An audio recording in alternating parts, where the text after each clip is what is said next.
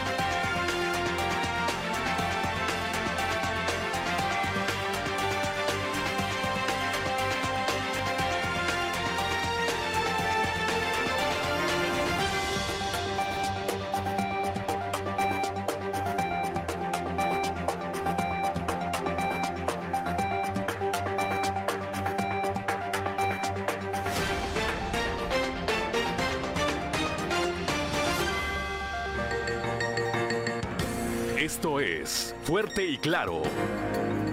Transmitiendo para todo Coahuila. Fuerte y Claro. Las noticias como son.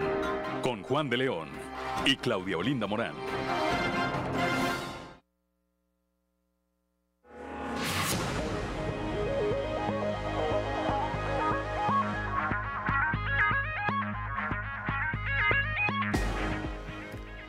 Son las 6 de la mañana, 6 de la mañana con 4 minutos. Muy buenos días, ya estamos en Fuerte y Claro, este espacio informativo de Grupo Región para todo el territorio del estado de Coahuila. Hoy es lunes 8 de agosto del 2022 y se celebra a quienes llevan por nombre Domingo de Guzmán. Una felicitación a quienes lleven este nombre o a quienes tengan, perdón, algo que celebrar el día de hoy, pues pásenla pásenla bien. Saludo como todas las mañanas a quienes nos acompañan a través de nuestras diferentes frecuencias en todo el territorio del estado de Coahuila, aquí a través de la señal de la 91.3, aquí en la región sureste, y repito, por la señal de la 91.3, transmitiendo desde el corazón del centro histórico de la capital del estado. Para las regiones centro, centro desierto, carbonífera y cinco manantiales, por la señal de la 91.1 de FM transmitiendo desde Monclova, desde la capital del acero.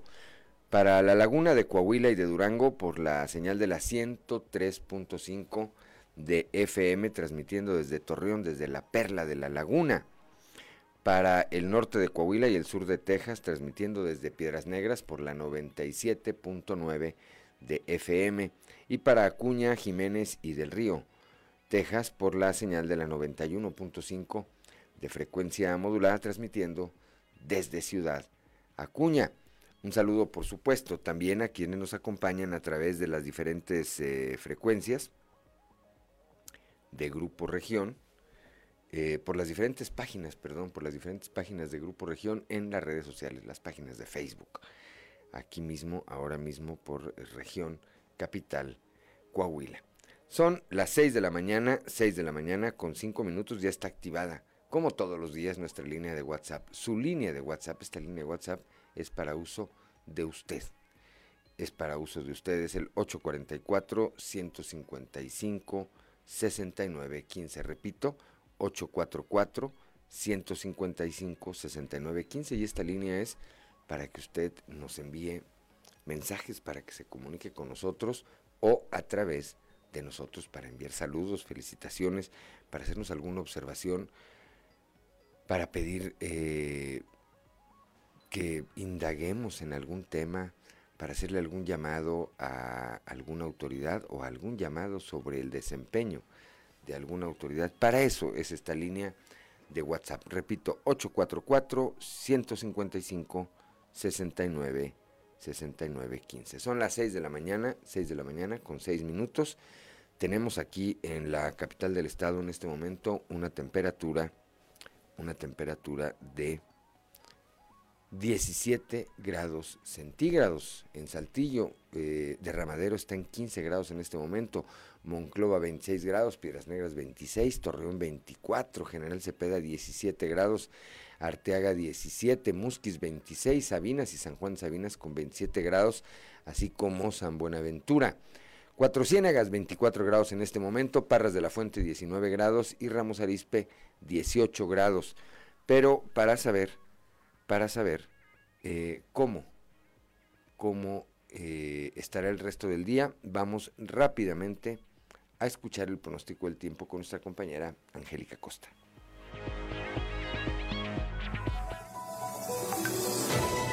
El pronóstico del tiempo con Angélica Acosta.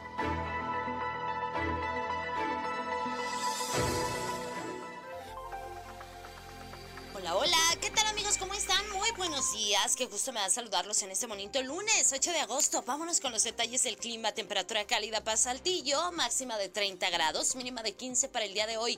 Durante el día periodo de nubes y sol, sin embargo se va a sentir muy cálido y por la noche un cielo totalmente claro. La posibilidad de lluvia 25%, excelente en Monclova también temperatura cálida, máxima de 38 grados, mínima de 25. Mantente bien hidratado, ¿eh? Durante el día periodo de nubes y sol de igual manera se va a sentir muy cálido por la noche, un cielo principalmente claro, también cálido por la noche. Y bueno, muy baja la posibilidad de lluvia ahí para Monclova, 7%. Excelente. En Torreón también, temperatura cálida, máxima de 37 grados, mínima de 23. Durante el día, una buena cuota de sol, un cielo totalmente claro, se va a sentir muy cálido. Y por la noche, áreas de nubosidad. La posibilidad de chubasco, 2%. Ahí está para Torreón. Excelente. En Piedras Negras, muy, muy cálido, máxima de 40 grados, mínima de 26 durante el día, mucho sol. Ok, un cielo totalmente claro, muy cálido, como te comento, y por la noche áreas de nubosidad, de igual manera cálido por la noche. La posibilidad de lluvia muy baja, 10%, ok, ahí está para Piedras Negras. En Ciudad Acuña, máxima de 41 grados, mínima de 25. Por favor, no te expongas directamente a los rayos solares, protégete. Durante el día, mucho sol, eh, un cielo totalmente claro, se va a sentir muy cálido, y por la noche áreas de nubosidad, la posibilidad de lluvia 9% ahí para Torreón. Excelente. Nos ahora hasta Monterrey, en la Sultana del Norte. ¿Tienes vuelta para allá? Bueno, toma tus precauciones. 37 grados. Espera que marque el termómetro. Como máxima, por supuesto, mínima de 22. Durante el día, periodo de nubes y sol, muy, muy cálido. Por la noche, un cielo totalmente claro. La posibilidad de lluvia para Monterrey es de 6%. Amigos, ahí están los detalles del clima. Manténgase bien hidratado. Buenos días.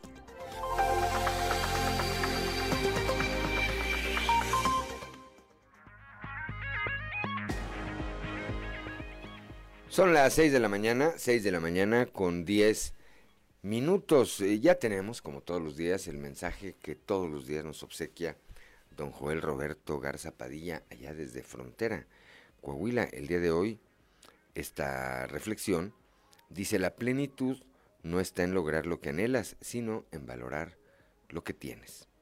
Y pues sí, muy cierto, también bendecido inicio de semana, nos dice, eh, la 91.1 de Monclova ya está al aire, ya está al aire, ya estamos al aire ya por la señal de la 91.1 de frecuencia modulada y espero que a la brevedad estemos ya en Piedras Negras y en Acuña también. Ahí eh, todavía no estábamos enlazados hace un momento, espero, espero que ya estemos enlazados en este momento. 6 de la mañana, 6 de la mañana con 10 minutos. El día de ayer el día de ayer estuvo en Coahuila y específicamente en la región carbonífera el presidente Andrés Manuel López Obrador junto con el gobernador eh, del estado, Miguel Ángel Riquelme Solís, llevaron a cabo un recorrido, una supervisión de las labores eh, de rescate que se llevan a cabo, que se llevan a cabo en eh, este pocito ubicado en el municipio de Sabinas y en donde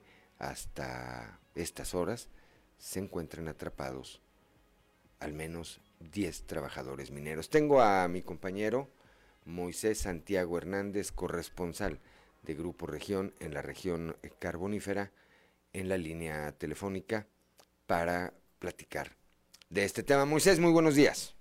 Hola, ¿qué tal Juan? Muy buenos días, es un placer saludarles. Pues sí, efectivamente, como ya lo comentabas, el día de ayer el presidente de la República se hizo presente ahí en el lugar eh, del siniestro, donde pues estuvo unos momentos con los familiares, pues realizando realizando esta visita y al mismo tiempo pues conociendo el área siniestrada y haciendo un recorrido por los diferentes eh, sectores donde se están haciendo los trabajos para que se pueda realizar el rescate de estos 10 trabajadores que siguen atrapados ahí en ese depósito minero. Bien, ¿a partir de qué hora fue esta, esta visita, Moisés?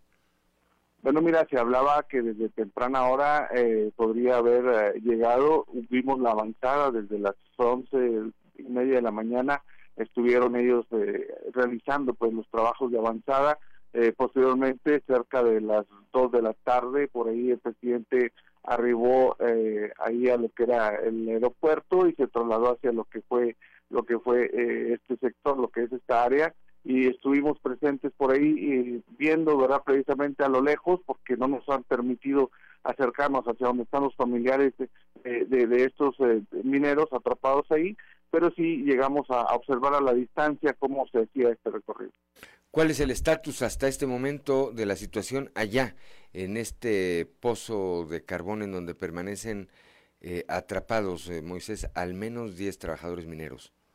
Pues continúan las labores de desagüe, que es lo principal que se está haciendo en el sentido de que, bueno, desde un inicio se habló que un, un área donde había precisamente una cercanía con el río Sabinas, pues fue lo que afectó precisamente que este pocito minero se inundara, por lo cual el agua continúa fluyendo y siguen aplicando pues eh, lo que son los barrenos para que se puedan establecer eh, más áreas eh, de bombeo, donde se pueda, incluso ayer veíamos cómo se colocaban eh, nuevos tubos para un barreno más donde se estaba desaguando para tratar de que el agua siga bajando y esto les permita realizar las labores de, rescate. En este caso se habla de que hay buzos que están listos al momento de que se les diga que ya pueden ingresar y pueden acceder a lo que es el área del pocito, ellos estarían eh, realizando las labores de rescate o de inspección primeramente para ver las condiciones en que se encuentra esta área. Son las 6 de la mañana, 6 de la mañana con 14 minutos. Estoy platicando con Moisés Santiago Hernández, corresponsal de Grupo Región, allá en la región carbonífera. Moisés, sin embargo, eh, bueno, estuvo el presidente, el eh, gobierno del estado, el propio gobernador del estado han estado de manera permanente ahí en esta zona. Eh, reitero, ayer estuvo el presidente, sin embargo, pues la desesperación, entendible por supuesto, de los eh, familiares es evidente que piden que se agilicen los eh, trabajos de rescate y bueno, por otro lado, eh, hubo o hay quienes consideran que la visita del presidente fue muy rápida. Así es, efectivamente, bueno, son los comentarios de los familiares que están ahí presentes desde el pasado miércoles que se les informó de este siniestro. Estuvimos platicando con algunos de ellos que estaban esperando la visita del presidente con la finalidad de que esos trabajos se pudieran agilizar o hubiera alguna reacción diferente. Bueno, tenemos algunos eh, comentarios de ellos. La señora Norma Leticia, la hija que estuvo por ahí presente durante esta visita, por ahí tenemos lo que nos comenta en relación a esta situación. Fue lo que les dijo el presidente? Nada, nomás que estaba con nosotros, nos saludó ya, ya fue. ¿Y es suficiente eso para que se pueda respetar la ¿Qué esperaban ustedes del presidente? Pues que trajera maquinaria grande, que escarbaran por otro lado, para que se fuera el agua por otro lado. ¿Cuánto tiempo estuvo con ustedes? Ahí, ahí, ahí tiene algunos cinco minutos. Ahí hay bombas, bombas subterráneas y no las han metido. No sé por qué, falta material, no sé. ¿Esperaban ustedes que le diera seguridad al rescate? Sí. ¿Qué le deciden ahora? Pues nada, nada más que le den autorización a los que sí saben, para que los dejen entrar y bajar. Dicen que ya los buzos ya pueden entrar. Ya nos vamos. Pero no quieren, es decisión de los buzos. ¿Considera que fue fructuosa la visita del presidente? Sí, fue en vano. Esperaban más de él. Sí. Toda la gente se echó encima y los soldados nos regresaron para atrás. Venían haciendo unas cercas negras que tienen ahí y las tumbaron. ¿Los eh, empujaron, lesionaron de alguna manera? Una señora se desmayó. eh, debido a la situación. Sí, porque no dejaban hablar con el presidente. ¿Qué van a hacer ahora ustedes? No, pues nomás esperaron, ya nos dijeron que hasta el miércoles supuestamente los iban a sacar. Hasta el miércoles. Sí.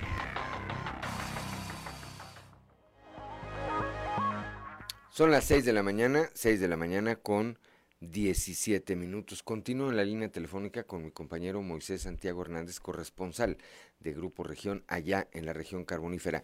El día de hoy, eh, Moisés, se espera eh, en las primeras horas de la mañana un informe, como todos los días, por parte de las autoridades para ver cuál es el estatus de estas labores que se están llevando a cabo. Así es, efectivamente, es lo que se espera en las próximas horas para tratar de que se les informe qué tanto es lo que se ha avanzado en lo que es el desagüe. Ayer se hablaba de que se había logrado avanzar hasta un poco más de tres metros de lo que es el espejo del agua, así le han llamado a ellos, bueno, se esperan que con la colocación de una bomba de ayer por la tarde, pues esto pueda fluir más rápidamente y el día de hoy pues estarían incluso colocando algunos otros barrenos para tratar de que este trabajo continúe. Es lo que se nos informaba el día de ayer, esperemos el informe más adelante para ver qué es lo que se ha logrado hasta este momento. Vamos a estar pendientes de tu comunicación, cualquier actualización, cualquier actualización que haya en el transcurso de eh, las siguientes eh, horas en eh, este espacio informativo. Por, por, supuesto que vamos a estar atentos para, para enlazarte y darla a conocer. Gracias, Moisés Santiago Hernández, allá desde la región carbonífera. Claro que sí, Juan, estaremos pendientes para cualquier información más adelante para nuestro amable auditorio. Es un placer saludarles desde la región carbonífera, su amigo y servidor Moisés Santiago. Son las 6 de la mañana, 6 de la mañana con 18 minutos. Saludo, saludo ya a mi compañera Claudia Linda Morán. Como todos los días, Claudia, muy buenos días. Muy buenos días, Juan, y por supuesto muy buenos días a quienes nos acompañan. Y continuamos con la información. En la zona oriente de Monclova, cuatro menores de edad de entre un año y siete meses y los once años fueron puestos a resguardo por las autoridades, pues fueron encontrados desorientados y pidiendo comida en la calle. Nuestra compañera Guadalupe Pérez nos tiene los detalles. Un terrible caso de omisión de cuidados y posiblemente abandono se registró en la zona oriente de Monclova, donde cuatro menores en edades de un año y siete meses, tres años, diez años y once años se encontraban en una banqueta pidiendo comida. Esto en la calle 9 entre 2 y 4 de la colonia Hipódromo. Elementos de seguridad pública al percatarse de este grupo de pequeños se acercó a ellos y estos les manifestaron tener hambre. Los pequeños se mostraban desorientados y temerosos, por lo que los elementos los canalizaron a Pronif, en donde ya se iniciará una investigación al respecto.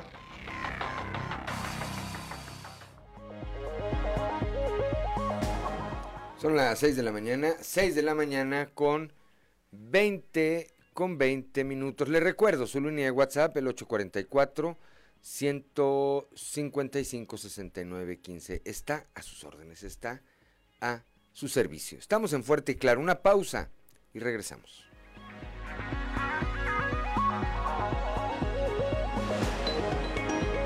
Son las 6 de la mañana, 6 de la mañana con 24 minutos. Hace dos minutos exactamente el gobernador del estado, eh, el ingeniero Miguel Ángel Riquelme Solís, publicó en sus redes sociales una imagen en donde da cuenta pues que ya se encuentran en una reunión de seguimiento y evaluación en la mina con el grupo de coordinación integrado por representantes de los tres órdenes de gobierno, del gobierno federal, del gobierno del estado y del gobierno municipal de Sabinas. Ahí aparece el eh, gobernador Riquelme, la secretaria del trabajo, Nasira Sogbi, así como la alcaldesa de Sabinas, eh, la maestra Diana Aro, entre otros, ¿verdad? Mandos militares y demás. Bueno, pues ya están, ya están a esta hora, las 6 de la mañana con 25 minutos. En eso seguramente más adelante habrá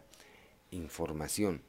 Estaremos reportándoles puntualmente. 6 de la mañana con 25 minutos. ¿Qué escuchamos, Claudelino Morán, para que nos acompañen a través de la frecuencia modulada? Escuchábamos a René Pérez de Residente con esta canción que se llama guerra y de la cual pues se filmó un video en España en un campamento real de refugiados de Siria y pues que trata de mostrar todos los estragos que causan los conflictos bélicos en el planeta. Bien, son las 6 de la mañana, 6 de la mañana con 26 minutos. Lo invitamos a que nos acompañe en nuestras eh, redes sociales y a quienes lo hacen ya, pues a ver este eh, video de un fuerte enfrentamiento que se dio entre trabajadores del Hospital de la Raza y policías. Esto ocurrió allá en la Ciudad de México. Trabajadores de esta institución médica se enfrentaron con elementos de la Policía Capitalina en las instalaciones de este instituto. De acuerdo con los primeros reportes, los empleados se enfurecieron porque las autoridades comenzaron a revisarles sus pertenencias antes de permitirles ingresar a trabajar. Usuarios en redes sociales difundieron eh, videos en los que se observa la trifulca entre empleados del Instituto Mexicano del Seguro Social y los cuerpos de seguridad.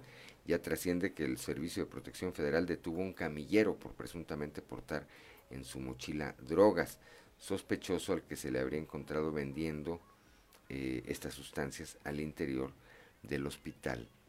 La raza, repito, y veamos y eh, vean ahí las imágenes, bueno, pues una fuerte cantidad una gran cantidad de trabajadores de esta institución médica, pues contra prácticamente dos o tres policías son los que se aprecian ahí, que están tratando de contener a la turba, que en algún momento, pues obviamente hacen mayoría y hacen retroceder a estos elementos policíacos. Son las 6 de la mañana, 6 de la mañana con 27 minutos. En más información, también en la región centro, un vehículo terminó volcado justo al exterior de las oficinas del SAT. Guadalupe Pérez nos informa. A temprana hora del domingo, un vehículo terminó volcado al exterior de las oficinas del SAT en la colonia deportiva de Monclova. Este incidente generó la movilización de las autoridades policíacas. El vehículo marca Suzuki quedó volcado precisamente junto al portón de las oficinas del SAT. El conductor resultó ileso y señaló a las autoridades que perdió el control de su vehículo luego de que otro le saliera al paso. Aún así, este incidente fue consignado por daños materiales.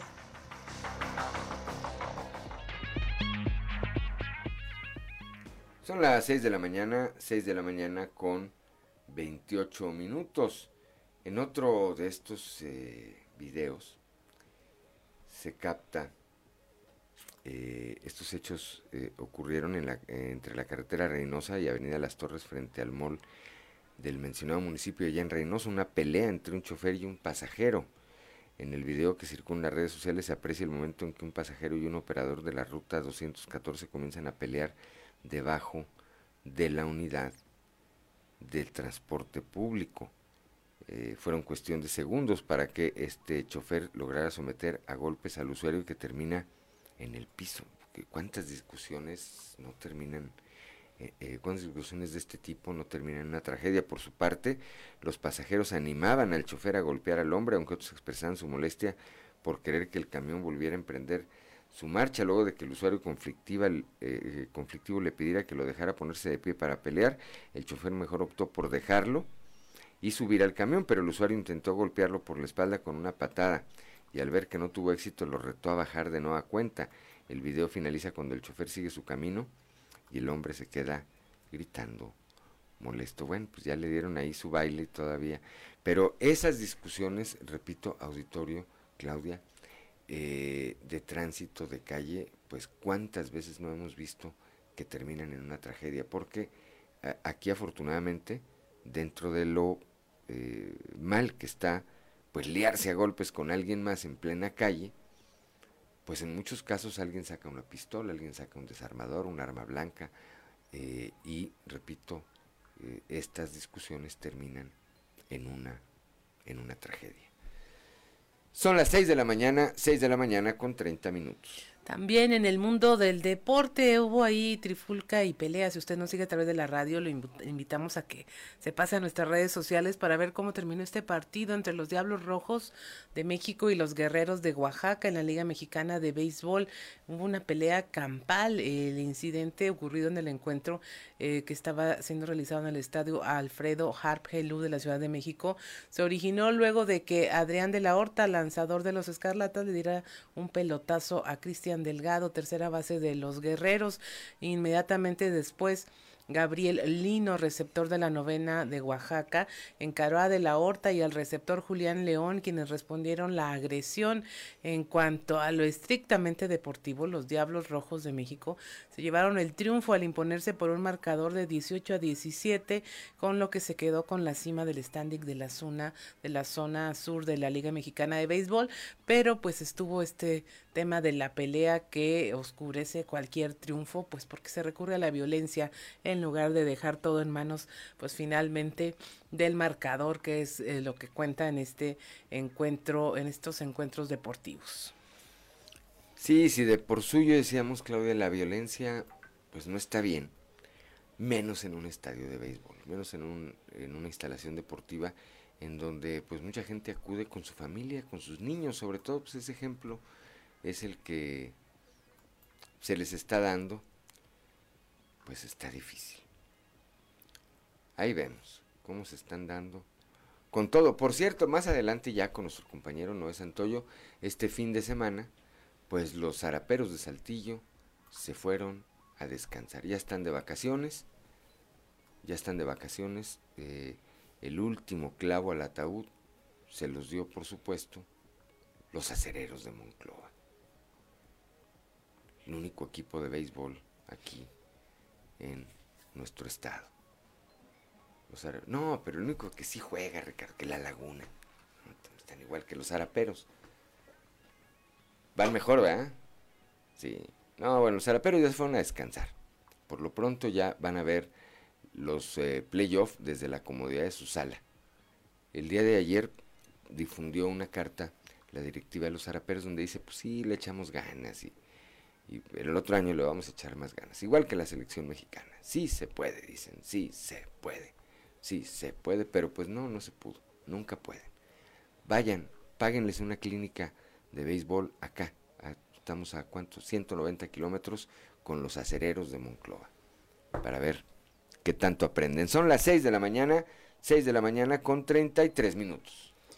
Así es, y continuamos con la información y es momento de presentarle a usted nuestra portada del día de hoy de nuestro periódico Capital, un medio de grupo región, en donde por supuesto le tenemos como nota principal esta supervisión que realizaron ayer el presidente y el gobernador Miguel Riquelme en los trabajos de rescate de los mineros atrapados en, la, en Villa de Agujita, en Sabinas. Eh, continúan pues los análisis de la posibilidad para que puedan entrar los buzos ya en acción y con continuar con la extracción de agua. También le, tenemos como esta medida, pues en cierta, esta visita en cierta manera decepcionó profundamente a los familiares de los mineros atrapados, pues consideraron que no se llegó con eh, los recursos para acelerar los trabajos de extracción del agua y así finalmente poder rescatar a los mineros. Hubo protestas de eh, las personas que se encontraban ahí y pues hasta empujones entre los efectivos de la Guardia Nacional. También en temas locales, la Canaco de Saltillo está en contra de que el transporte público vuelva a circular sobre la calle Allende en el centro histórico como sucedía con anterioridad. Esto lo señaló su presidente Alejandro Pepi. Los obispos de Saltillo se sumaron a la petición de encontrar a mineros, tanto el obispo Hilario González como el obispo emérito Raúl Vera se sumaron a esta petición de rescatar a los mineros atrapados en el interior del pozo de carbón en Villa de Agujita. Coahuila, por lo pronto libre de viruela del mono. Esto lo señaló el secretario de Salud, Roberto Bernal Gómez. En este momento dice, pues se analizan casos, pero no hay eh, casos confirmados. Hasta diciembre se define si el PAN va en alianza. Esto en voz del secretario general del Partido Acción Nacional en Coahuila, Gerardo Aguado. Dice que esta diciembre se va a decidir. En septiembre, disculpas públicas por homicidio de migrante, esto a tres años de que Marco Tulio, migrante hondureño, fuese asesinado por elementos de la Fiscalía del Estado en un operativo. Posiblemente en el mes de septiembre se va a llevar a cabo esta disculpa pública con la participación de los familiares de esta persona migrante a través de la plataforma Zoom, a través de la web. Mejorando Ando es el programa que se aplica en la colonia sección norte, esto con el objetivo de cerrar las brechas de desigualdad y mejorar la calidad de vida de los habitantes de la región norte del estado. Manolo Jiménez Salinas, secretario de Inclusión y Desarrollo Social, dio inicio a las obras de infraestructura social con este programa Mejorando Ando, que va a tener una inversión superior a los 50 millones de pesos allá en la región norte. Finalmente, aquí en la sureste avanza la pavimentación para unir las colonias Zaragoza y Mirasierra. Esto por parte de la Dirección de Infraestructura y Obra Pública de aquí del municipio de Saltillo. Ya registra esta obra un 20% de avance para dar un cruce seguro y digno a todos los vecinos de las colonias Zaragoza y Mirasierra al oriente de Saltillo.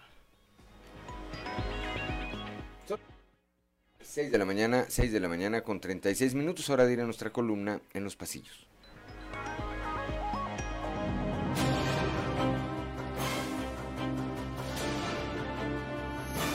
Y en el cartón de hoy, gira. Y nuestra caricatura del día de hoy habla por sí misma.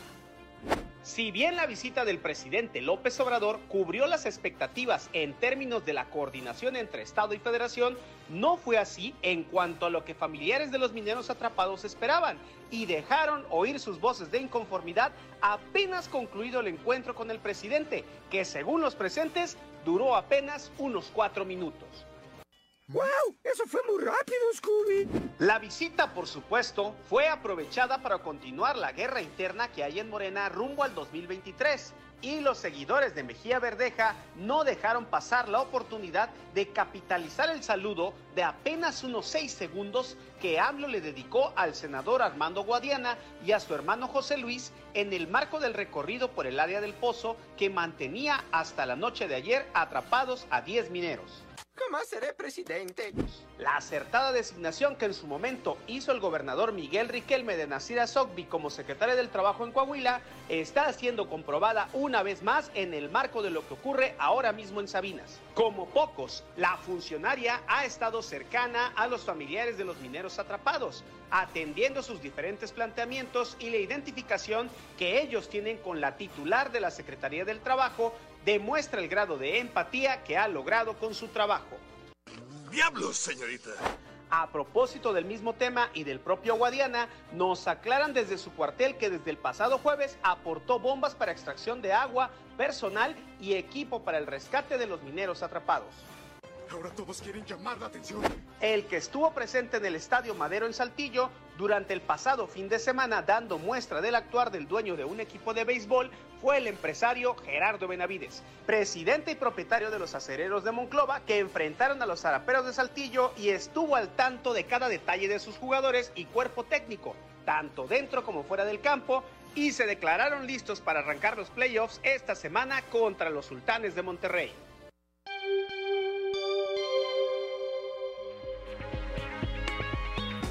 6 de la mañana con 39 minutos. Vamos rápidamente a un resumen de la información nacional. El presidente, Andrés Manuel López Obrador recorrió la zona donde una decena de mineros quedaron atrapados en uno de los pocitos de carbón en Sabinas. Durante su recorrido, familiares de los mineros lo cuestionaron por la tardanza en el rescate cae la curva epidémica de COVID. Esto se registró en la semana 30 del 24 al 30 de julio con una nueva disminución en la cantidad de personas enfermas, así como de las personas hospitalizadas. Detienen al presunto asesino del periodista Ernesto Méndez en Guanajuato. Él, eh, bueno, hay dos puntos de dos vías de investigación. El presunto agresor es Roberto N., alias el borrachito de 22 años, quien habría asesinado a tres personas más junto al periodista. La organización Artículo 19 dice que el periodista tenía antecedentes de amenazas, en tanto la autoridad indaga también su reciente adquisición de la concesión para la organización de la feria en esta localidad. Arrestan a cinco miembros de la familia Levarón, fueron encontrados con armas. Ellos lo que alegan es que estaban tratando de ayudar a otra de sus familias que estaba siendo amedrentada por la delincuencia. También en Nuevo León muere el trabajador de una mina en el ejido Santa Clara, en el municipio de Galeana. Esto al caerle encima una piedra laja de aproximadamente dos metros de alto en una profundidad horizontal de 250 metros en la mina conocida como La Tatiana. Finalmente llegará un millón de tortugas a las costas de Michoacán, esta de una especie la llamada golfina en las costas de esta de esta entidad. El gobierno del estado invirtió 3 millones de pesos para la recuperación de 25 campamentos tortugueros en donde se les protege de depredadores y saqueadores. Y hasta aquí la información nacional.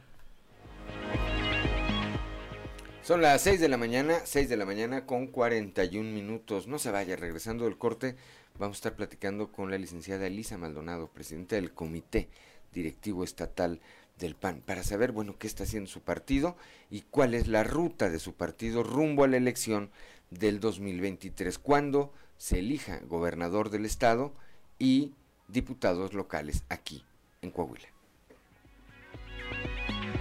Son las 6 de la mañana, 6 de la mañana con 46 minutos. Rápidamente, ¿qué escuchábamos, Claudia Olinda Morán, para quienes nos acompañen a través de la frecuencia modulada? A Residente, a René Pérez, con una canción que justamente habla de él mismo. Es muy impresionante esa canción. Eh, le invitamos a nuestra audiencia que la escuche completita. Habla de muchos temas de depresión, ansiedad, eh, que vale la pena escucharlos en voz de este cantante tan exitoso que ahorita se da permiso de decir, yo también paso por estas situaciones todos creo que hemos pasado y bueno, lo que vemos día a día que ocurre en, eh, en cuanto a este fenómeno social del suicidio en el que lamentablemente aquí en el estado tenemos cifras muy altas, pues es terrible. Todo lo que pueda aportar en ese sentido es bienvenido. Son las 6 de la mañana con 47 minutos. Tengo la línea telefónica y le aprecio mucho su que nos haya tomado esta comunicación esta mañana a la licenciada Elisa Maldonado, quien es presidenta del Comité Directivo Estatal del PAN. Con ella, ella es la madrina, como quien dice,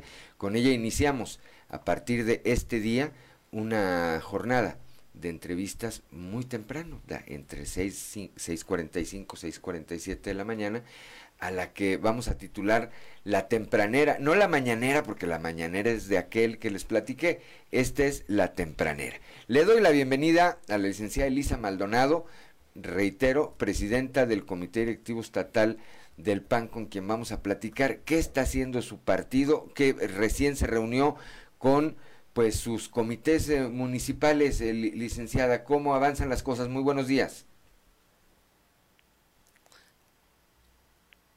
Aparentemente se le cortó la llamada. Se le cortó la llamada, ¿no? Vamos a ver si la podemos recuperar. Me está comentando aquí vía WhatsApp. Vamos a tratar de recuperar la llamada en un momento más con la licenciada Elisa Maldonado, quien es presidenta del Comité Directivo Estatal del Partido Accional aquí, aquí en Coahuila. Estamos ya eh, restableciendo la comunicación. Decía yo, este fin de semana se reunieron los comités municipales del el PAN con su comité directivo estatal. Bueno, pues están, eh, entre otras cosas, ¿ya está en la línea telefónica?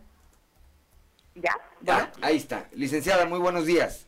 Hola Juan, ¿cómo estás? Buenos días. Bien, con el gusto de saludarle. Bueno, le, le, comentaba aquí el auditorio, pues que usted es la madrina de esta sección que a partir de hoy iniciamos que se llama La Tempranera, no la Mañanera, porque la Mañanera es de aquel que le platiqué, esta es La Tempranera, y donde vamos a estar hablando todos los días a esta hora con eh, pues personajes y eh, protagonistas de la vida política de nuestro estado. Este fin de semana su partido, el partido que usted encabeza, se reunió la el Comité Directivo Estatal con los comités municipales. ¿Qué trataron, licenciada? ¿Hacia dónde va el PAN rumbo al 2023 cuando vamos a renovar la gubernatura del estado y el Congreso local aquí en Coahuila? Oye, pues primero que nada, muchas gracias por el honor de ser la, la madrina pues de, de la temporada. Este, ah, efectivamente, tuvimos reunión este sábado con presidentes de comités directivos municipales del, del estado. Eh, son reuniones que vamos a estar haciendo mensualmente. Eh, ¿Con qué finalidad? Pues más que nada es para ver ahora sí que dónde estamos y hacia dónde vamos, ¿no? Eh, parte de, tenemos renovación de vaya, la vida interna del partido eh, para la renovación de los consejeros nacionales. Y pues bueno, estuvimos hablando del tema de las asambleas y, y lo que va de la mano con eso. A su vez también, pues, obvio, las inquietudes en cuestión de, de si habrá o no habrá una, una alianza, tema de que, por ejemplo, cómo también impacta la cuestión del Estado de México, que se ha pronunciado Vargas muy insistente en que él quiere, él quiere encabezar a- allá, y cómo afectaría también en acá en, en Coahuila, ¿no? Por el- la cuestión de, del género. Pero más que nada lo que estuvimos les estoy explicando va a ser el proceso interno para para analizar qué es lo que lo, lo que pudiera pasar lo que no pudiera pasar no y como bien les les he dicho a pues lo, lo he hecho público es el cuestión de tomar en cuenta la, la opinión de la militancia. Eh, estuvimos hablando sobre una especie de tres encuestas que vamos a estar haciendo a la ciudadanía en general. Eh, actualmente se está haciendo una y luego de ahí van a pasar otra con, eso va a ser como que en, en el rango general, luego van a hacer una un poco más amplia y después se van a hacer este otra más eh, focalizada a cada una de las regiones del estado, porque pues si bien digo, es el mismo estado, cada región tiene su idiosincrasia y tiene su, su forma de, de cómo procesar ciertas cosas, ¿no? Y les decía que, pues bueno, tenemos que tener esa información y después, ya una vez teniendo esas encuestas, se va a hacer la, la parte de, de si, vaya, de si se este, de- con, la- con los militantes sobre la opinión de si la quieren hacer o no quieren hacer una, una alianza. Una ¿no? alianza. Pero, y, y esto, discúlpeme que la interrumpa, más o menos para cuándo tendrían una definición, licenciada? Este, pues la verdad es que creo que lo vamos a estar teniendo como para eh, que sea octubre, noviembre más tardar, ¿no? Digo, también nosotros eh, en cuestión de partido tenemos nuestros niveles internos, ¿no? en el sentido de, de decir este qué es lo que eh, vaya de los procesos de cómo se tiene que llevar a cabo si se hace o no se hace por cómo tiene que pasar por nuestros órganos tenemos dos órganos aquí en el estado a nivel interno que nos regulan que es el el consejo estatal y luego la permanente estatal y tiene que atravesar esa parte y después de ahí ya tendría que pasar a la permanente nacional en caso de que se, se quisiera hacer, ¿no? Y pues bueno, también ir viendo un poco el panorama en el sentido de que, porque algunas dudas eran de que, oye, ¿cómo, pero cómo se, cómo se procesa esto, cómo no se puede procesar o algo? Y les digo, no, pues es que no se trata, o sea, si se llega a hacer, no se trata de cambiar la identidad, ¿no? Porque Acción Nacional tiene sus propias ideologías, sus propios valores y va a seguir representando eso. Le digo, les digo, o sea, en este caso, si se llega a hacer, que o si no se llega a hacer, pero falta entrar a analizar muchos factores, pero yo siempre digo, tiene que ser en cuestión de, del- de un beneficio para los coahuilenses y el ciudadano en general, no es cuestión de colores, ¿no? Pero bueno, te digo, todavía falta un camino un poco más largo para eso, por lo pronto vamos en la primera etapa y pues sobre todo ver qué es lo que quiere la ciudadanía en Coahuila, ¿no? Porque a lo mejor uno puede decir que, que, que tiene la percepción de que la quieren o no la quieren o algo, entonces la realidad es que tenemos que analizar eh, con, con datos duros el, sentir del ciudadano y de ahí ya evaluar. Eso por una parte, pero por otra, a ver, licenciada, el eventualmente si hubiera una alianza rumbo al 2023 y en el caso de que eh, el candidato fuera del PRI y el PAN integrara o formara parte de esta alianza, habría eh, o eh, como parte de estas negociaciones, como parte de estos acuerdos, pues me supongo que algo pediría el PAN, posiciones en el próximo gabinete o, o cuál sería, es decir, eh, parte de esta mecánica.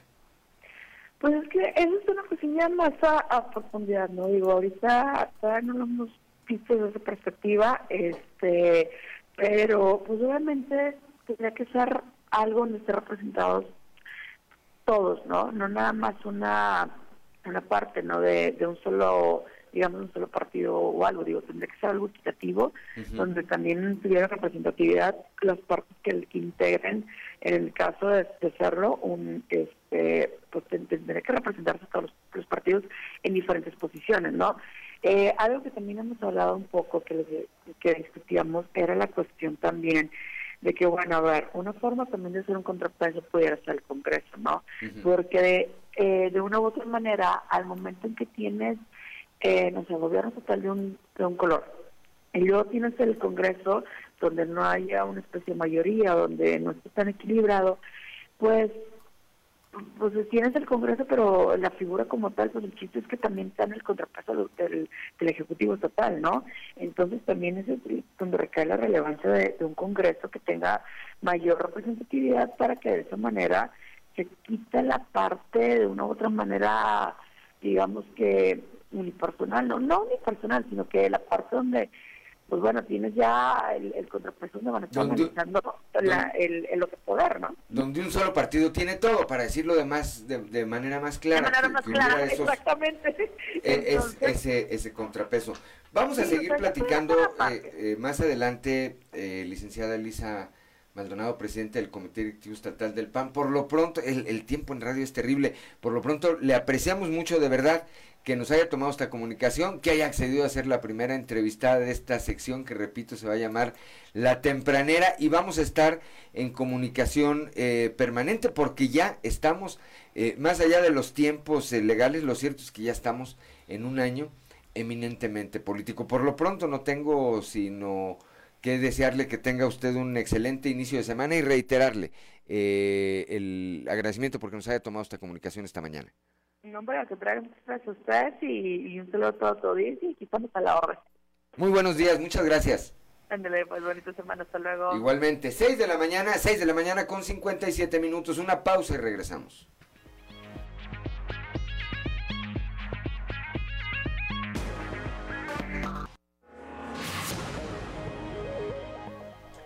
Son las 7 de la mañana, 7 de la mañana con un minuto, como todos los lunes. Ya está en la línea telefónica nuestro amigo Rubén Aguilar Valenzuela para pues eh, obsequiarnos, como siempre, su comentario. Rubén, muy buenos días. Buen día, Juan, buen día quien nos escucha. Pues mi comentario de esta ocasión es sobre unas declaraciones de este miércoles pasado de Arturo Farela Gutiérrez, que es un pastor evangélico pentecostal muy cercano al presidente Obrador, él ha dicho en algunas ocasiones que hace oración con el presidente en Palacio Nacional, ahí se han publicado fotografías donde él está junto con el presidente en la oficina del presidente, es un eh, presidente de una de las eh, agrupaciones de pastores e iglesias evangélicas en México desde hace muchos años, y,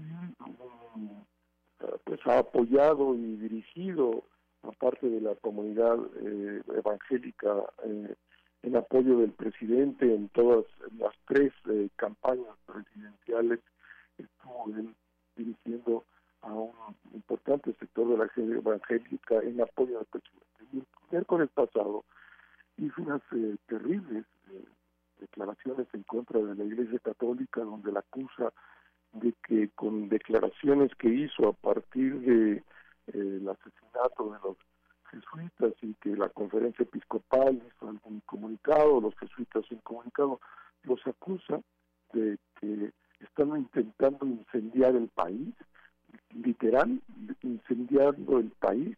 Eh, él plantea que son irracionales eh, eh, la Iglesia Católica porque el país vive en paz, en tranquilidad, que este discurso desestabiliza México. Eh, hay que recordar que cuando salió esta declaración del presidente, eh, esta declaración de la conferencia episcopal y del provincial y algunos, del provincial de los jesuitas, de algunos jesuitas, el presidente en la mañanera reaccionó de manera extremadamente violenta contra declaraciones, de, acusó a la iglesia, etcétera, ¿no? De intentar eh, socavar su gobierno. Bueno, desde mi punto de vista y con los elementos que tengo, eh, pienso que esta reacción del, eh, del pastor Farela es, eh, está señalada por Palacio Nacional, se le pidió que hiciera esto.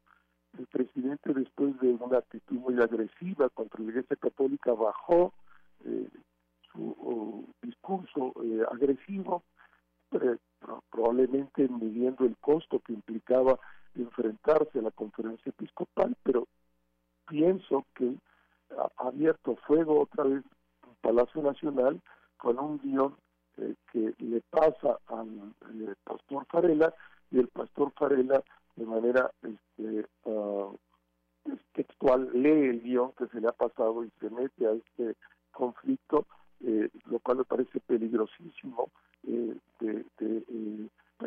polarizar a la sociedad desde el ámbito de lo religioso y eh, pues eso ocurrió el pasado el pasado miércoles.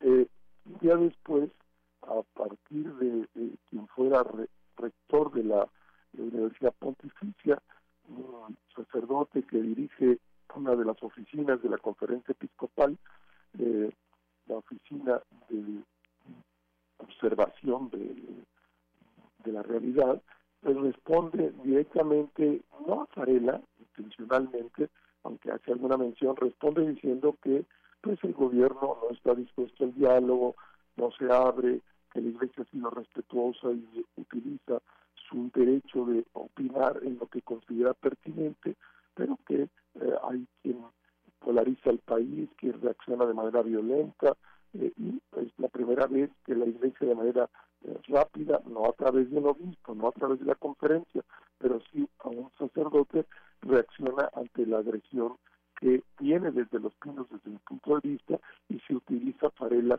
como un instrumento, Juan. Sí, de manera muy eh, obvia, yo coincido contigo, siendo un personaje tan cercano al eh, presidente López Obrador y que dé una visión pues prácticamente similar a la que tiene el presidente López Obrador del país, donde dice que no pasa nada, que vamos bien, esta eh, andanada que hace algunas semanas emprendió él de manera personal contra la Iglesia Católica, llamando a los miembros de esta, a los representantes de esta, que dijo que la, que la derecha, los conservadores los tenían apergollados, les dijo, y después efectivamente bajó el tono, pero parecería venir ahora en voz de otro actor y el presidente aplicando aquella de que pues eh, para que la cuña apriete dijo ha de ser del mismo palo pues que se los diga alguien de eh, también de la propia eh, religión aunque no sea la misma aunque no sea la misma iglesia verdad pero evidentemente en un ánimo muy claro de nueva cuenta pues de, de polarizar y de negar algo que salta a la realidad todos los días, Rubén, la violencia terrible, eh, incesante que vivimos en nuestro país, sobre todo, sobre todo en algunos estados de manera particular. Y es increíble, sí, así como tú lo dices, y es increíble que el pastor Jarela plantea en esta eh, entrevista en la Universal y hace del miércoles pasado que el país vive en una situación de seguridad, que no hay nada de esto que la iglesia reclama, porque este es un país donde no existe inseguridad, a pesar de toda la información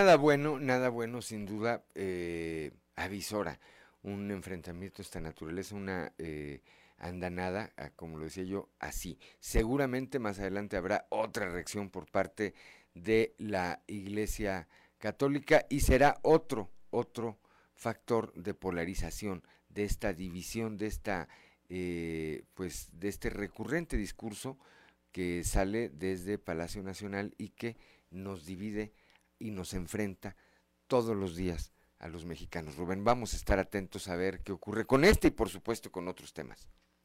Sí, ese es un tema muy grave y, hay que estar atentos. Muy buen día, Juan. Buen día para quien nos escuche. Gracias, como siempre, a Rubén Aguilar Valenzuela. Muy buenos días. Buenos días. Son las 7 de la mañana, 7 de la mañana con 11 minutos. En unos momentos más esperamos poder comunicarnos con eh, personas que son familiares de los mineros que están atrapados en el pozo de carbón allá en Agujita.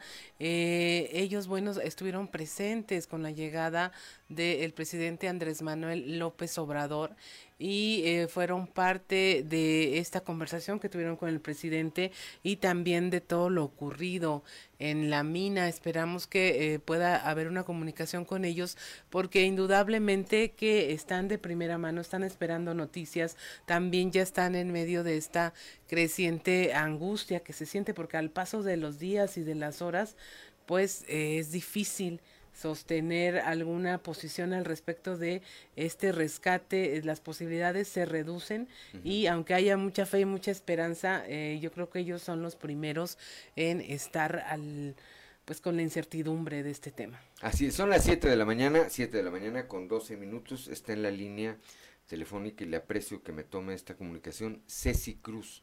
Ella es tía de Sergio Gabriel Cruz Gaitán, uno de los mineros que permanece atrapado en este pozo de carbón. Ceci, le saludamos Claudio Linda Morán y Juan de León. Platíquenos cuál es su percepción, cuál es su evaluación de esta visita que hizo ayer el presidente López Obrador ahí a la mina donde están ustedes en espera de pues de buenas noticias con respecto a sus familiares. Pues no más bien darnos unas esperanzas más no desmayemos, que sigamos esperando. El día de hoy yo me imagino ya este, van a dar inicio los buses. no nos han informado, todavía nos informarán ahorita a las 7 de la mañana. Cecilia Cruz, de saluda Claudia Olinda Morán. Este, ¿Cuántas veces ha visto usted esta situación ahí en las minas? Pues aquí en las minas muchas veces eh, eh, alrededor son puras minas que, que pasó en Casa de Conchos un accidente muy grande que hubo en Barroterante fue la primera que me acuerdo que tenía yo como ocho años Ahorita tengo 62. ¿Esperaban Otra que ustedes? Estuvo en rancherías, otra que estuvo acá en la Barraterán. Sí. Y hoy es la primera vez que nos toca a nosotros como familia. ¿Esperaban ustedes más del presidente? Pues es que sí, hay mucho avance. Avance en que están pasando mucha agua, pues a lo mejor uno no, yo no conozco nada de eso, pero pues uno entiende la desesperación. A lo mejor la inquietud de las familias puede que el presidente no habló con los padres directamente, ¿verdad? O sea, en público, sí, quisiera, quiero pensar que como llegó y nada más se paró ahí donde estaba por la cerca, pues esa fue el- la desesperación de la gente. Así no es. sé si pues yo entiendo mucha desesperación, pero pues sí un tiempo, hay un tiempo que aunque ya son muchos días, pues, esperando. Pues persiste, eh, Cecilia, persiste la esperanza de que hoy eh, o de que en breve pues tengan eh, noticias positivas so- sobre quienes están ahí todavía atrapados. Y pues la esperanza que tenemos todavía hoy es porque nos dijeron que ya metieron una eh, una cámara y que lo que había era que estu- estuviera algo obstruyendo ahí el paso. Pero dicen que no, no hay nada deteriorado adentro y ya el día de hoy quizás este ya serían, entrarían los buses. Pues vamos a estar atentos a ver qué ocurre y pues por supuesto que nos eh, unimos a las oraciones, a los buenos deseos de que, de que los encuentren y de que los encuentren con vida, Cecilia.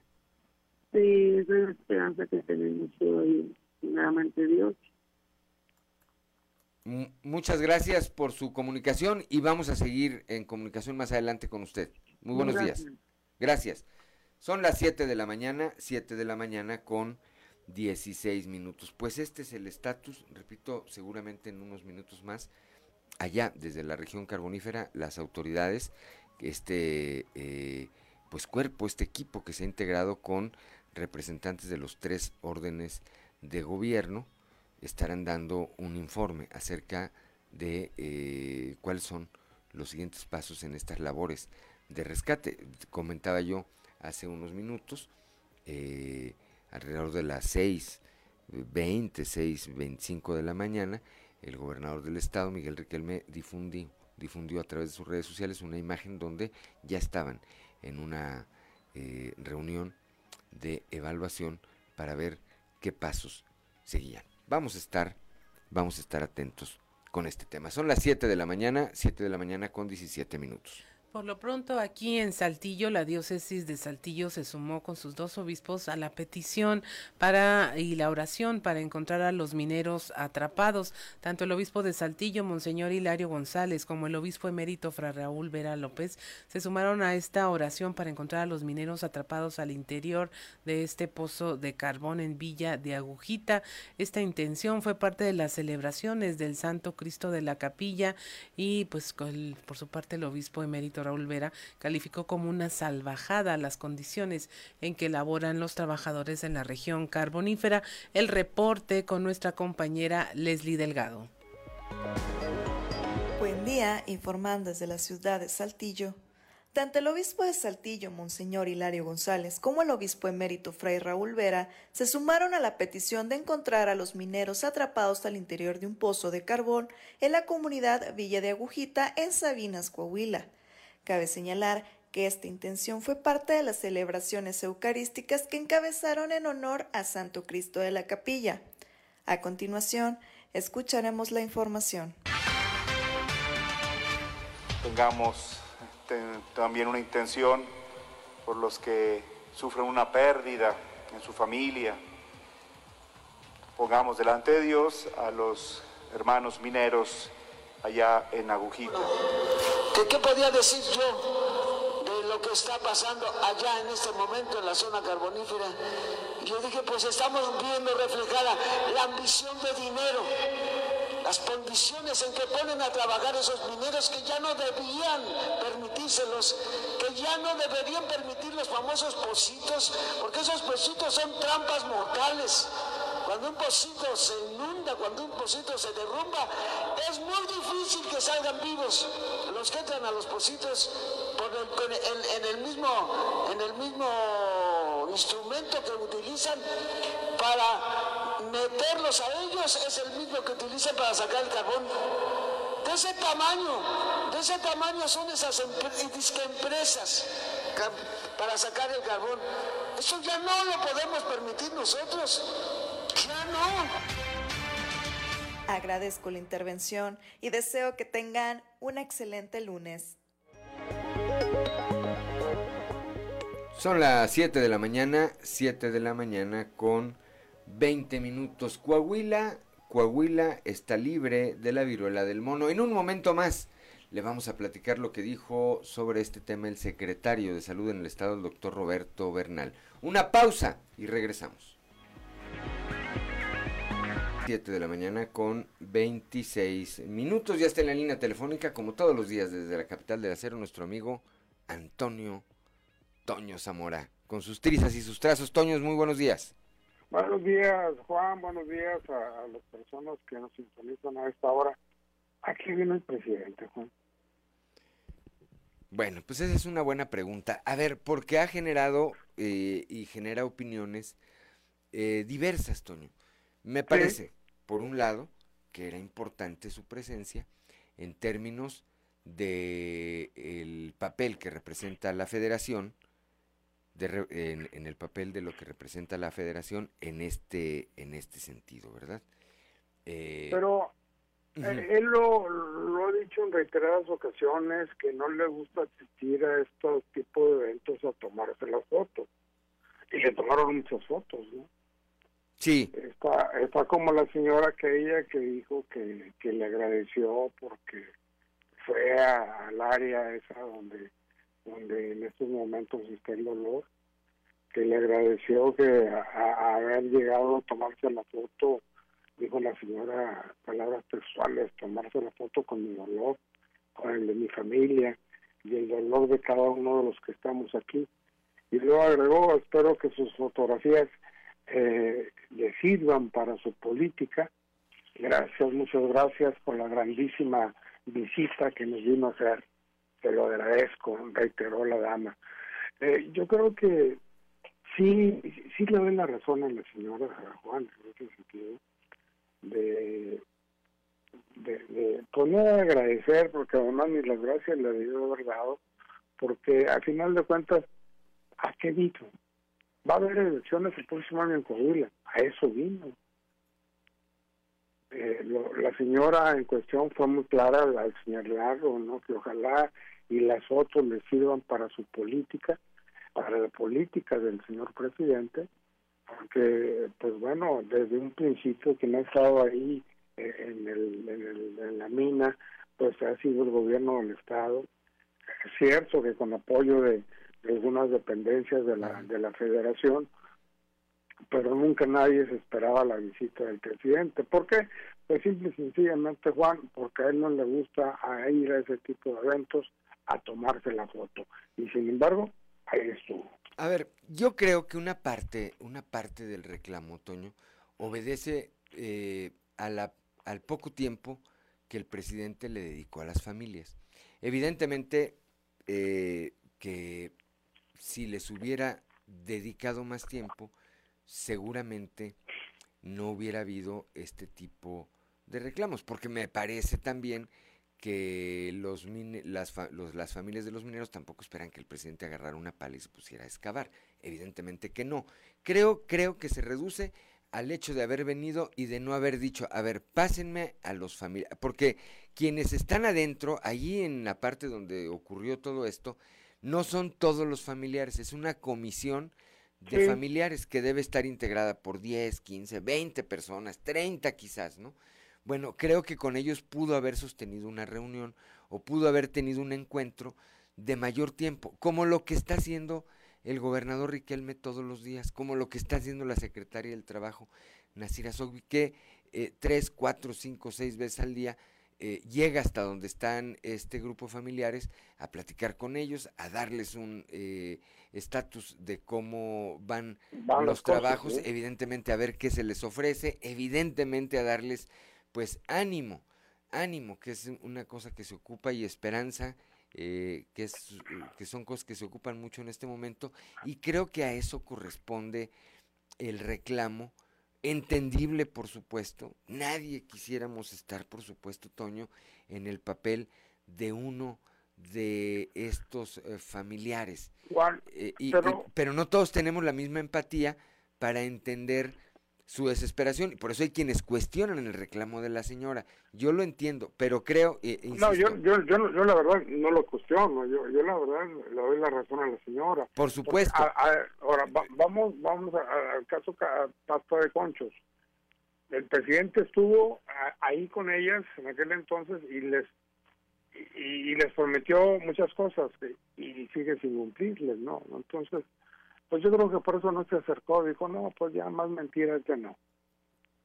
Totalmente de acuerdo, totalmente de acuerdo. Vamos a ver, ahorita, eh, hace unos momentos difundieron, se difundieron ya algunas imágenes de estos trabajos de evaluación que está haciendo el gobernador Miguel Riquelme ahí en eh, eh, la mina, ahí en el lugar en el que están atrapados estos 10 trabajadores. Seguramente en un momento más estará dando un informe, vamos a estar informando puntualmente eh, qué es lo que señalan allá y vamos a ir platicando de este y de muchos otros temas hacia adelante, Toño. Así es, pues, nos escuchamos mañana. Como siempre, muchas gracias, muy buenos días. Siete, gracias, Toño Zamora, siete de la mañana con 32 minutos. Continuamos, continuamos con la información. En la región Laguna, los casos que eran sospechosos de viruela del mono en pacientes de esta región y la zona fronteriza fueron reportados como negativos. Esto lo informó el secretario de Salud Roberto Bernal. La información con Víctor Barrón. Hola, muy buen día amigos de Grupo Región. En temas de la comarca lagunera, los casos sospechosos de viruela del mono en pacientes de la laguna y la zona fronteriza de la entidad fueron reportados como negativos. Así lo confirmó este domingo el secretario de Salud, Roberto Bernal Gómez, por lo que en este momento, señaló el funcionario, Coahuila se encuentra libre de la enfermedad. Vamos a escuchar. Negativos. Coahuila viruela del mono. Hasta este momento. Los sospechosos salieron negativos. Dos teníamos. Eh, ¿Uno en Torreón y otro dónde? Fíjate que no estoy seguro, pero creo que es Acuña. No, no estoy muy preocupado en este momento. Y, bueno, el gobernador me hace revisar los temas. Le he dado más de 200 pláticas que él tiene interés. Científicas, eh, armadas por un grupo de más de 10 expertos en esto. Y revisamos el tema de viruela del mono. No es realmente muy contagiosa. El contagio por las secreciones de las de, las pústulas, de las, de las lesiones de la piel. Entonces tienes que haberte tenido contacto estrecho con el paciente, ya sea que te puedes con las mismas sábanas, que te seques con la misma, con la misma toalla, o que tengas contacto estrecho con el paciente como relaciones sexuales. Fuera de eso no hay, no hay contagio. es algo muy diferente COVID. Esto es todo en la información. Desde La Laguna reportó Víctor Barrón. Un saludo a todo Coahuila. 7 de la mañana con 34 minutos. Continuamos con la información. En la calle de Allende, aquí en el centro de Saltillo, la Cámara de Comercio está pidiendo que ya no regrese el transporte público a esta sección de la ciudad. Esto, como ocurría en años anteriores, lo señaló su presidente Alejandro Pepi.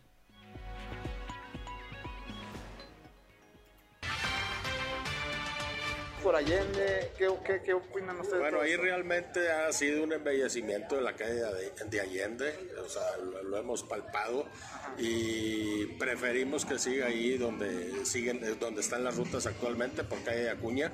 Ha funcionado y, se le da muy buena cara a la ciudad para todas las visitas que nos llegan día a día. O sea, ¿ustedes no estarían a favor de que regresara el transporte por Allende? Realmente no realmente no. Pero bueno, en su momento ya se evaluaría, ¿verdad? Pues, ajá. ¿Están invitados ustedes a estas reuniones que están haciendo eh, con planes de mejoramiento de transporte o no ustedes como empresarios, ¿no? Canaco, ¿no? Eh, no, no, no, no nos han convocado, pero sí tenemos injerencia en todo momento, ¿verdad? Este, eh, no se ha tomado ninguna decisión todavía al respecto. Son las 7 de la mañana, 7 de la mañana con 35 minutos. Ya están, eh, ya están listas. En, un momento más, en un momento más le vamos a presentar algunas imágenes de lo que ocurre esta mañana ahí en los alrededores de la mina. El gobernador Miguel Riquelme, junto con representantes del eh, gobierno federal y del gobierno municipal, llevan a cabo un recorrido de supervisión. Están encabezando las eh, la evaluación de estos trabajos, de estos trabajos de rescate de los 10 mineros atrapados ahí en un pozo de carbón. 7 de la mañana con 36 minutos. A tres años de que Marco Tulio, un migrante hondureño, fuese asesinado por elementos de la Agencia de Investigación Criminal de la Fiscalía del Estado durante un operativo, el presidente de la Comisión de Derechos Humanos, Hugo Morales, adelantó que se va a realizar una disculpa pública, esto durante el mes de septiembre, posiblemente con la participación de los familiares a través de una plataforma eh, o vía Zoom para realizar este acto. Bueno, prácticamente está cumplida el 99% de la recomendación. Nos falta la eh, disculpa pública que se está contemplando para la primera semana de septiembre. Y una vez que se concluya con ello, básicamente tendríamos concluido de forma eh, pues casi determinante ya el cumplimiento de la recomendación, con la única salvedad de que eh, la reparación que están recibiendo los familiares la van a tener que recibir por los próximos 20 años mediante un fideicomiso que se ha creado y bueno, pues ese se vendrá cumpliendo de forma permanente a lo largo del tiempo. ¿Quién estará presente en esta disculpa pública? Bueno, estará presente el Ejecutivo del Estado, el titular de la Fiscalía General, presuntivamente su servidor, así como eh, representantes de personas desaparecidas seguramente, y en el contexto de representación de la familia de Marco Tulio estarán presentes eh, algunos funcionarios consulares y de la Embajada de Honduras en nuestro país que representarán a la familia. ¿La familia estará en enlace? Eh, sí, sí, se, se pretende que estén en un enlace vía Zoom eh, pero en todo caso la representación física presencial será a cargo del embajador de, de, Honduras en nuestro país. ¿Y dónde será esta disculpa? No tengo todavía definido el espacio, con gusto una vez que ya lo tenga claro, este, lo haremos público, sobre todo porque es un tema del gobierno.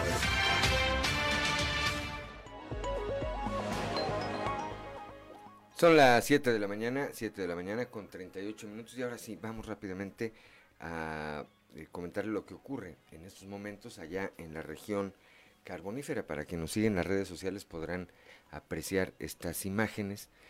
Ya desde muy temprana hora el gobernador Miguel Riquelme, acompañado de la secretaria del Trabajo Nasira Sogbi, de la alcaldesa de Sabinas, eh, la profesora Diana Aro, así como de mandos militares, así como de mandos militares, recorren, hacen un recorrido de supervisión en estas, eh, estos trabajos de rescate que se llevan a cabo eh, ahí, en este pozo, en donde desde el pasado miércoles 10 trabajadores permanecen, permanecen atrapados. La información eh, que se da a conocer en este sentido es que los trabajos de extracción se han intensificado en las últimas horas.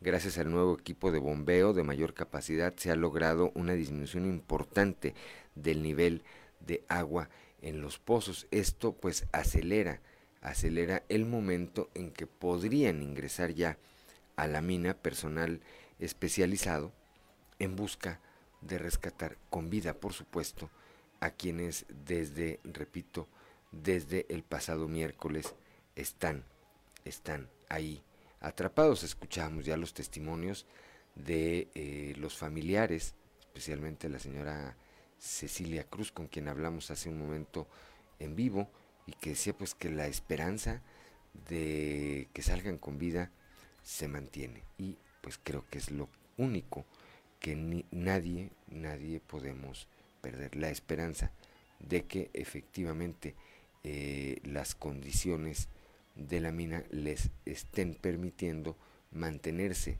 en una de las eh, áreas conocidas como bolsas de aire, algún lugar que está fuera de eh, el, riesgo de inundarse de agua, como está eh, el nivel de agua en este momento, pero por, por la descripción de quienes ahí laboraban, pues se decía que había la esperanza de que estuvieran o de que estén en una bolsa de aire y eso les esté permitiendo soportar el tiempo que ha pasado eh, hasta en tanto se termina de desaguar la mina, repito, y puede el personal ingresar. Son las 7 de la mañana, 7 de la mañana con 40 minutos. Estamos en Fuerte y Claro, una pausa y regresamos.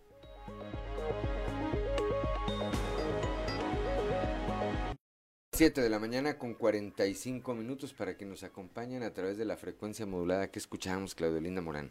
Atrévete, TT de residente eh, de calle 13 en ese entonces y este bueno pues esta canción fue hasta lema de campaña de un presidente después de que lo vetaron al cantante René Pérez. Es, eh, es considerado uno de los artistas urbanos eh, más inteligentes. Bueno su cerebro ha sido estudiado por las universidades.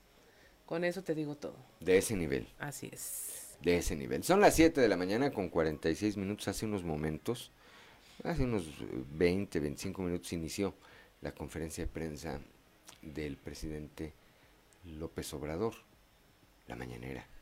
Vamos a ver si más adelante hace una referencia a lo que ocurre, perdón, a lo que ocurre acá en Coahuila, a su visita el día de ayer, bueno, lo vamos a estar aquí consignando.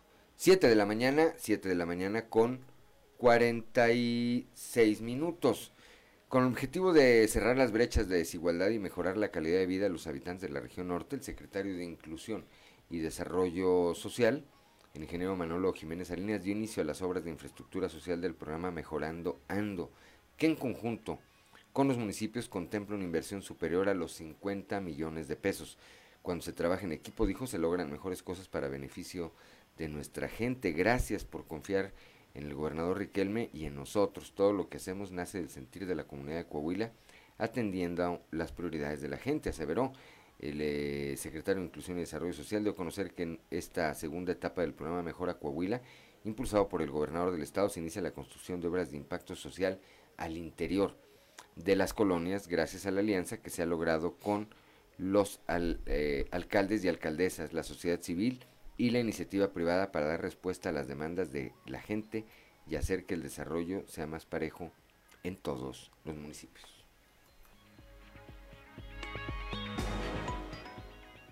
Por otra parte, aquí en la región sureste avanzan los trabajos de pavimentación de la calle 10 que va a unir las colonias Zaragoza y Mirasierra. Registra un 20% de avance, según lo informó la Dirección de Infraestructura y Obra Pública del municipio. Este proyecto forma del primer parte del primer maratón de obras Saltillo Nos Une que impulsa el alcalde Chema Fraustro con el apoyo del gobernador Miguel Riquelme y básicamente es en respuesta a la petición de los vecinos de esta zona de la ciudad. Una vez concluida la rehabilitación de esta calle, los habitantes de las colonias Zaragoza y Mirasierra tendrán un cruce seguro y digno para llegar a sus actividades cotidianas.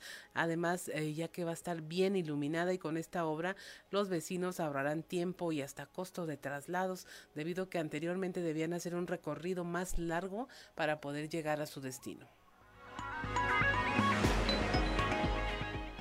Son las 7 de la mañana, 7 de la mañana con 49 minutos. Vamos con Noé Santoyo al mundo de los deportes. Resumen Estadio con Noé Santoyo.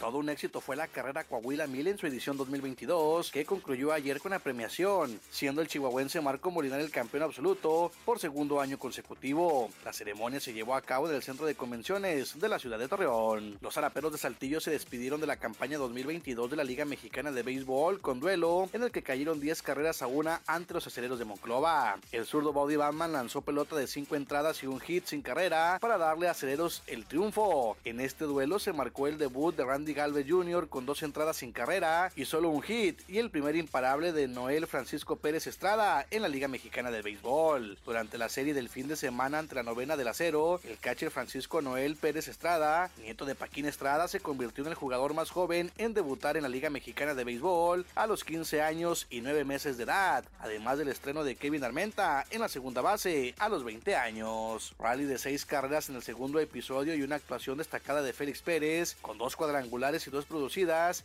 guiaron al triunfo de los Toros de Tijuana por pizarra de 13 carreras a 4 sobre los algodoneros de la Unión Laguna, para quedarse con la última serie de la temporada regular jugada en el Estadio de la Revolución. Este martes inicia la serie de playoff. Unión Laguna se medirá a los tecolotes de las dos Laredos en dinámica de 2-3-2, es decir, dos juegos en territorio fronterizo. El jueves es día de viaje, el viernes 12, sábado y 13 y domingo 14 de agosto se reanudará en la Laguna y de ser necesario también martes 16 y miércoles 17 en casa de los emplumados. Cabe recordar que las series son a ganar 4 de 7 encuentros, avanzando los tres ganadores, además del mejor perdedor. Bastaron 3 minutos para que el Barcelona le anotara los Pumas en duelo por el trofeo John Gamper y a partir de ahí comenzara una fiesta de goles que terminó 6 por 0, siendo humillado el cuadro universitario. Xavi Hernández, entrenador de los culés, mandó a su mejor equipo en la convocatoria. Fue así que en el minuto 3, el polaco Robert Lewandowski abrió el marcador. Dos minutos después, Pedri haría el segundo gol para los blaugranas. En el minuto 10, Dembélé haría el tercer gol y con asistencia de Lewandowski volvió a aparecer Pedri para su doblete y marcar el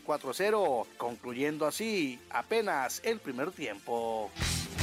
Resumen Estadio con Noé Santoyo.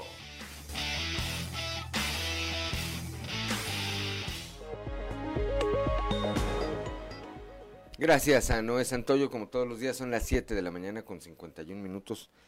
Nos despedimos con este estas imágenes, esta, este video, este, este audio de otra parte de lo que ocurrió ayer ahí en las inmediaciones de este pozo de carbón donde permanecen atrapados 10 trabajadores y que pues eh, parecería ratificar lo que comentaba yo con Toño Zamora hace un momento.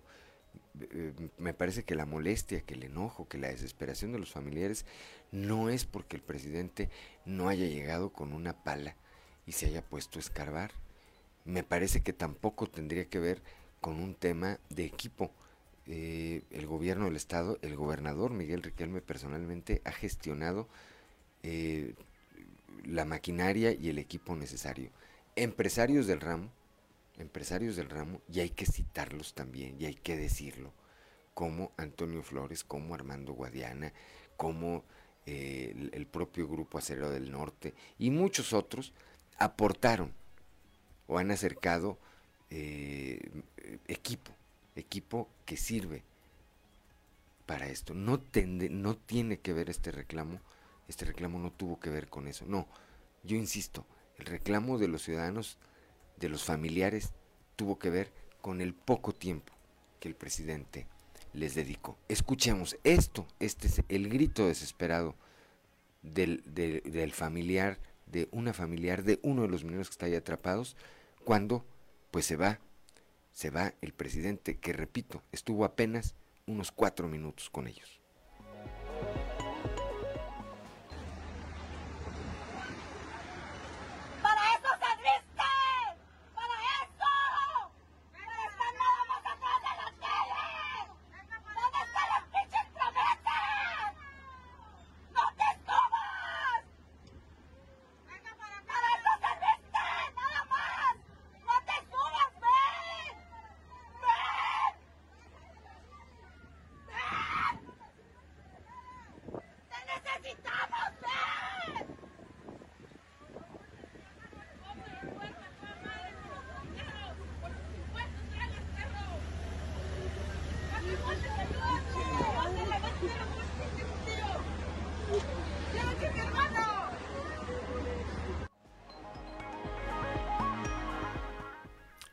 No te subas, ven, te necesitamos, le dice esta madre de familia al presidente López Obrador.